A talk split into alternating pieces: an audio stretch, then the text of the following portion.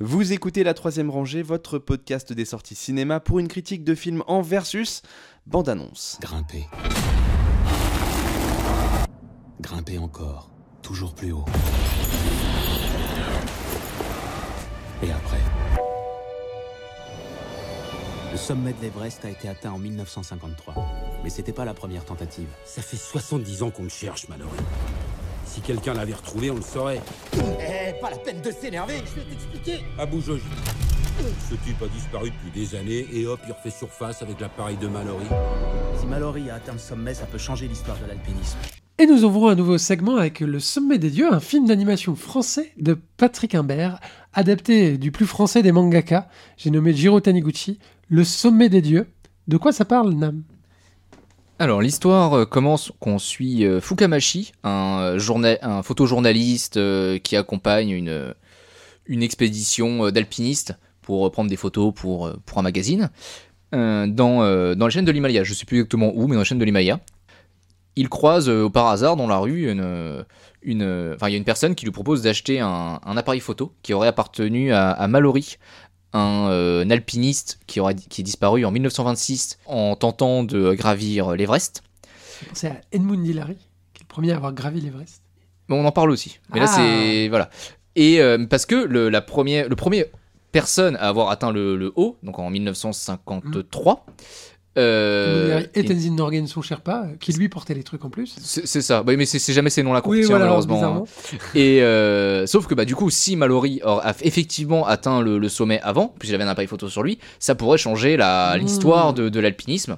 Sauf que bah à ce moment-là, euh, Fukamashi, lui. euh, il en a marre, il a envie de changer de métier, donc il, il écoute pas son histoire et puis il passe à autre chose. Sauf que plus tard dans, dans la soirée, la personne qui lui a proposé l'appareil se fait agresser dans la rue par, par quelqu'un qui récupère l'appareil et Fukamashi le reconnaît comme étant euh, Abu, un euh, alpiniste euh, japonais qui a, qui a pas mal fait parler de lui dans les années 60, qui euh, C'est a c'est un vrai personnage ou c'est inventé pour le, le film Je ne sais pas. D'accord. Lui, je ne sais pas. On vérifiera. Euh, Vous regarderez Wikipédia.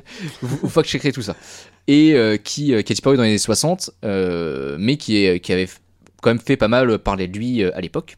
Et donc, euh, Fukamashi, le journaliste, va faire tout un travail de, recherche pour retrouver la trace de, euh, de Abu.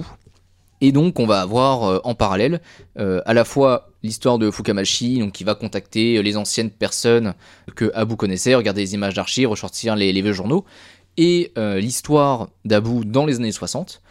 Euh, qui et donc on va voir pourquoi il a disparu, euh, qu'est-ce qui s'est passé, euh, On a etc. quand même des scènes d'alpinisme. On a des scènes d'alpinisme et on a des scènes d'alpinisme qui sont très bien faites. Ah, euh, parce que on a vraiment une parce que bon, l'alpinisme a énormément évolué bah, ce, ce- ce dernier siècle. Et, euh, et notamment l'évolution bah, c'était les techniques de, euh, bah, de, de grimpe mais également l'évolution du matériel qui est utilisé sachant que plus le temps passe moins les gens en utilisent et donc au début euh, dans les années 60 on les voit utiliser euh, une espèce d'échelle de corde euh, qui aujourd'hui ne sont plus du tout utilisés des, euh, des harnais à l'ancienne pareil qui ont été changés depuis parce que c'était un petit peu dangereux et donc jusqu'au moment où, dans le film, alors ça prend un peu de temps, mais Fukamashi arrive à le retrouver et a découvert que Abu a décidé de se lancer pour gravir l'Everest en solo. Et donc il va décider, alors c'est la dernière partie du film, mais il va décider de l'accompagner lors de cette, euh, cette ascension, sachant que bon bah c'est, il est censé gravir en solo, donc c'est à dire que le, le il part devant, t'as le journaliste qui suit derrière et qui le rattrape quand il peut. Euh, Ils ne doivent pas avoir de contact, euh, c'est ça. ils ne doivent pas s'entraider, puisque c'est censé être en solitaire. hmm. C'est ça, mais donc du, mais donc Ils sont à euh, portée de vue, quoi. Voilà. Si, si, tant est qu'il y Bah, a de la portée de vue euh, dans la Bah, haute C'est-à-dire que des, montagne. des fois, tu vois Abu, il se retourne, il fait, ah, c'est bon, il est toujours là, et puis il continue.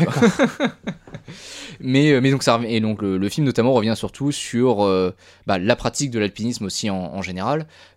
Pas vraiment l'attrait, parce que bon, l'attrait c'est quelque chose qui, euh, bah, qui, qui dépend de, de chacune des personnes, mais également sur euh, bah, par exemple des, des spots d'alpinisme euh, historiques, Euh, le fait que bah, tel spot était fait jusqu'à mainte- enfin, jusqu'à une certaine époque, qu'en été, jusqu'à ce qu'une personne réussisse à le faire en hiver, ce, qui- Hmm. ce que les gens pensaient être impossible. En fait, ça, ça explique la manière de, de, de justifier l'obsession à chaque fois du sommet, finalement. Il y a plusieurs de, de- de renouveler les challenges, euh, même sur un même sommet, Hmm. pour euh, justifier l'obsession de, de l'atteindre finalement à travers le temps, même si euh, tous les sommets ont été atteints, on rajoute un challenge avec des conditions, une saison, ou euh, le fait d'être en solitaire ou en groupe. euh, voilà, Essayer de le faire en moins de, en moins de temps possible, que euh, enfin, battre des records, euh, passer sur un versant différent qui, euh, qui, qui n'a jamais été fait jusque-là. euh, ouais. Et Hmm. ça, ouais, il l'explique très bien, c'est cette espèce d'obsession.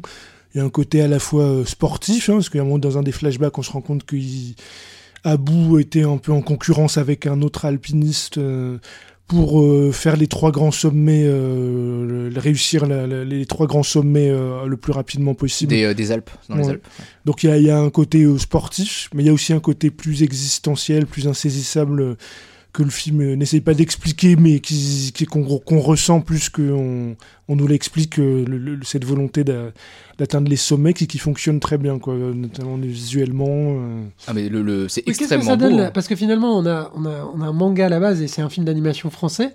Qu'est-ce que, qu'est-ce que ça donne de ce côté-là? Moi, Bah, visuellement, je, trouve que c'est très fidèle au comment au, manga euh, de base. Enfin, le, le Jiro Taniguchi a un trait. Alors bon, c'est pour ça que les gens l'ont beaucoup aimé à Angoulême notamment, mais il a un trait qui est assez occidental, notamment dans ses décors. Hmm. Les personnages moins, on a quand même quelque chose qui est plus euh, euh, qui a plus du manga dans, dans, dans ce personnage, même si ça reste.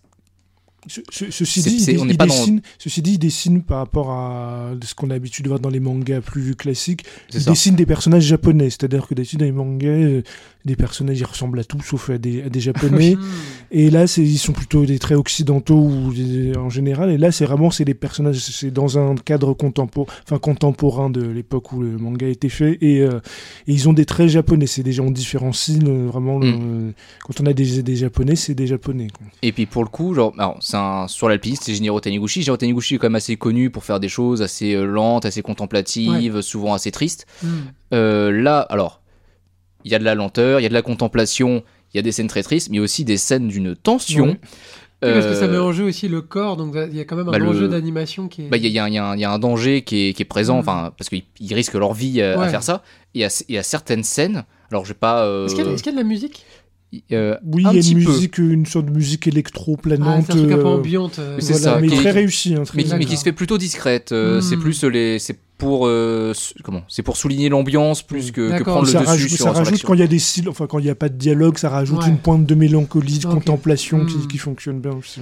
Et, euh, et ouais, enfin, il y a des moments du tension assez ouais. extrême où euh, Bah, Il y a un flashback euh, avec Abou où il se retrouve avec un jeune partenaire euh, qui coince un petit peu à un moment donné, puis c'est très tendu, puis la, la chute euh, au propre comme au figurine de, Euh, de la scène euh, et quand même euh, voilà on le, Sa- Sachant qu'ils ils ont, alors, ils préparaient un petit peu le truc avant, il y a toute une, une discussion bah, de, de Abou et de son club de, euh, comment, de, euh, je vais dire de grimpette, mais c'est plus ça le mot, d'alpinisme. d'alpinisme. Alors son club de grimpette. oui. Tu sais, euh, Nam, que y a- tous les fans d'alpinisme vont se ruer sur ce film et sur ce segment du Bah oui, podcast. des- je les appelle les fans de grimpette. Dés- Désolé, le mot est pas parvenu. très grave. euh, voilà. C'est très euh, grave ce qui se passe ici. euh, Tout un, un discours, enfin toute une conversation sur euh, si jamais l'autre se rate, est-ce Hmm. que tu coupes ou non la corde? Ah, la, la fameuse Oh, non. question horrible. C'est- là- euh, voilà. là, voilà pourquoi je ne regarde pas des films d'alpinisme. je ne peux pas, ce n'est pas Et possible. effectivement, il se retrouve dans, dans une situation où, bah, il- techniquement, il devrait couper la corde, en même temps, il s'y refuse. euh, alors que lui-même a dit euh, dans cette soirée que euh, si jamais ça foire, ah oui, il Moi, la coupe la coupera. corde, il n'y a aucun problème. c'est ça, il la coupera. Ouais, et si jamais vrai- lui il se foire. Que, il, il demande que les autres la coupent. Ouais. D'ailleurs, c'est euh, d'ailleurs compliqué, quand D'ailleurs, il y a une même situation qui arrive euh, plus tard dans le Oui. film. euh, Qui vient- Là aussi, euh, avec, euh, avec le héros, où ils n'étaient Hmm. pas censés être en contact pour. pour, Ah pour- bah oui, forcément. ouais. Et finalement, il va se passer Oui, quelque doute- chose se qui fait qu'ils seront obligés de s'entraider quand même. quoi. Et pour le coup, en Hmm. plus, je crois qu'ils ils mettent bien en scène aussi, mais dans cette dernière partie, les, les dangers de monter l'Everest, parce qu'en plus, ils montent sans oxygène. Parce que, bah, au- au-delà de, je crois, 7000 Oui, mètres oui, c'est ou ça, 8000, ils je sais plus, tu, euh, bah, en fait, il n'y a plus assez d'oxygène, donc tu commences à halluciner, euh, tu perds tes forces. euh, Et il y a un très beau rendu de, de ça, Ouais. de de sensoriel de, de ce qu'on ressent à le- partir du moment où on commence Oui, un peu ça, à. ça justifie finalement d'avoir fait un film d'animation aussi, euh, cette partie-là, j'imagine en particulier, qui est peut-être un peu plus. euh, bah, d'animation et, fantasmagorique. et- et aussi en aussi en couleur aussi parce que bah, for- le- Mm. forcément la couleur était absente de- dans le le, le- bah, dans le, le livre Ouais. Et, euh, et là c'est vrai que euh, on- au début on lui dit bah tu risques d'avoir des migraines mais les premières migraines qu'il a c'est des flashs rouges qui apparaissent euh, à l'écran Mm. Euh, et je trouve que c'est et c'est assez puissant quand même comme euh, comme effet parce qu'en plus on y a pas habitué à ça. Et puis surtout que le reste, le- ce qui est présenté dans le film est relativement sobre, euh, épuré, et puis tout d'un Mm. coup, on se retrouve avec des effets Et puis, plus et puis, agressifs ouais, une, comme ça. euh, des scènes de, de tempête magnifiques aussi, euh, extrêmement belles, où euh, bah ouais, c'est d'un coup, bah, tout l'écran, ça devient, ça devient une, une tempête de neige, et bah oui, t'es autant perdu que le personnage, et euh, Et puis le fait d'ajouter de la couleur, ça rajoute aussi quelque chose par rapport au manga de, sur, au niveau des textures, quoi. Ouais. Finalement, textures de montagne, aux différents arpents de, de montagne Mm. qui traversent. Il y y a un petit, euh, il y a un, c'est pas le grand blanc euh, immaculé. Il y a vraiment des, des nuances, euh, Mm. des textures différentes. euh. ça permet ouais, de mieux voir aussi les distances. Parce Ouais. que tu peux faire des. Parce que bon, le noir et blanc, c'est, euh, ça marche aussi, hein. mais c'est vrai qu'avec la, la couleur, tu- bah, tu, ouais, tu peux rajouter plus de nuances, du coup, les distances sont aussi beaucoup plus grandes. Avec Euh, les traces de pas qui n'en finissent pas quand il y en a un qui devant Mm. l'autre, où on se dit, ah, quand même, c'est grand. Et donc, euh, et donc ouais, bah, très, euh, très bien. Le, le doublage, bah, très bien. Un film d'animation, euh, voilà. c'est- un bon film d'aventure, on prend toujours. hein, c'est c'est Ouais. un peu rare de nos jours. Et euh, toute la famille peut y aller ou pour des enfants petits, c'est peut-être un peu compliqué C'est- ou... Alors, il, Ouais. il risque peut-être. J'ai Moi, j'ai- l'impression que vous me décrivez un peu un dessin animé plus pour adultes. Oui, si, parce que en plus en pour plus, en adultes, plus moi, je, je sais que quand je l'ai vu dans la même rangée que moi, il y avait des, des enfants qui n'étaient pas très, très si jeunes que ça. Ils avaient peut-être euh, d'avoir 8-9 ans. Mm. Bon, ils n'étaient pas concentrés du tout, ils étaient sur leur Ah oui, un portable. peu, euh, Donc c'est peut-être un peu lent, un peu trop contemplatif pour des peut-être enfants. plus des ados, quoi. Peut-être pas assez énergique, donc ouais, peut-être ados, euh, des 14, ados qui font de 15 la ans. méditation. Mais sinon, ouais, très, très beau film. euh, Et puis finalement, ça inspire quand même euh, pas mal euh, Taniguchi, parce que je- Mm. il y a une dizaine d'années, il y avait une adaptation française. Bon, c'était un film Ah, live Quartier de quartier lointain. Quartier lointain, mais C'était ouais, un ouais. très très beau film aussi. C'est pas mal et- du tout. Donc apparemment, c'est bon déjà il, niveau BD française et ça, ça fonctionne bien euh, par rapport aux lecteurs de BD même non manga, mais apparemment même en adaptation, ça, Mm. ça se prête plutôt bien. Mais, euh, euh, mais j'ai quand même l'impression que Taniguchi, il a surtout marché en France. hein. ouais. Ah En bah vrai, ouais, euh, je pense, euh, euh, je pense qu'il a fait l'essentiel. C'est pour ça que j'ai dit le plus français des Et mangas. en, plus, euh, et en plus, heureusement, parce que c'est ce genre de manga, les, les, les Japonais l'adapteraient jamais. Quoi, en fait. Ouais, ouais. C'est le genre Oui. de. C'est les... Ces étrangetés, moi j'adore ces étrangetés, finalement, Mm. des, des histoires qui viennent d'ailleurs, euh, Mm. qui sont pas prophètes dans leur Parce pays. que et c'est pas du tout le euh, type de, long métrage d'animation. euh, le, ce qui se rapproche le plus, c'est peut-être il, y a- il y a deux ans, on avait eu, euh, et encore, c'est un film qui, qui, a plus, qui est plus surnaturel, c'est Les Enfants de la Mer, où on avait eu quelque, Ouais. quelque chose d'un peu mystique, un peu Mais comme ça. Sauf, mais- sauf que Taniguchi, à chaque fois qu'il y a du, du fantastique, c'est. euh, comment? C'est. c'est- On n'est jamais dans le merveilleux. On Ouais. est toujours. ouais, c'est toujours. très palpable. Même dans, dans Quartier Mm. Lointain, genre, il y a un, élément qui est fantastique. et après, voilà, passé, c'est Et c'est fini, tout. quoi. Il n'y a pas d'explication, il n'y a rien, euh, c'est Mm. c'est le cas. Et puis après, l'important, c'est de toute façon, c'est l'histoire qui est racontée. Et. euh, Bon, messieurs, je vais vous Voilà. demander de vous engager. oui. Est-ce que ce film va remporter l'Oscar du meilleur film d'animation Va être nommé? Bon, en tout cas, il mériterait d'être au moins nommé. Après, Il nommé. Mais, Comme euh, Disney à la carte, je sais pas pour la victoire, mais euh, Hmm. au moins nommé. euh, on, on va espérer qu'il y ait une bonne Ah, vente non, sur Netflix non, qui non, lui permette d'avoir un peu Non, mais c'est possible parce qu'on a souvent eu des films français d'animation. euh, c'est pour ça que je pensais à ça. Je me disais, c'est un peu notre, notre shot de cette année, quoi. euh, notamment, ne serait-ce qu'en compétition, on a souvent eu des films Ouais. euh, voilà, nommés après la victoire. Bon, sachant que c'est pas une grande année. euh, Oui, ça va être une Pixar, année très, très, Pixar très, et très, très compagnie. fournie, euh, même dans l'absolu. Ouais, En plus, il y a plein de, de leurs films qui ne sont pas sortis au cinéma, donc du coup, je même pas Mm, sûr mm. qu'ils seraient sélectionnés. ouais. Donc, euh, ouais, peut-être qu'il y a, peut-être qu'il une chance. hein. Allez, eh bien, On va y croire. on, on y croit. En tout cas, ça donne envie de le voir. Euh, mer- Merci beaucoup à, à tous les deux. La troisième rangée, c'est votre podcast bi-hebdomadaire sur les sorties cinéma du moment. Critique, analyse, débat, quiz, coup de cœur, films méconnus et invités de marque. Vous pouvez nous écouter sur iTunes, Castbox, Podcast Addict, SoundCloud, Deezer, Spotify et n'importe quelle application de podcast. Abonnez-vous également à nos comptes Twitter et Facebook pour ne rien rater de nos nouveaux épisodes et de nos annonces. Bonne écoute et bon film.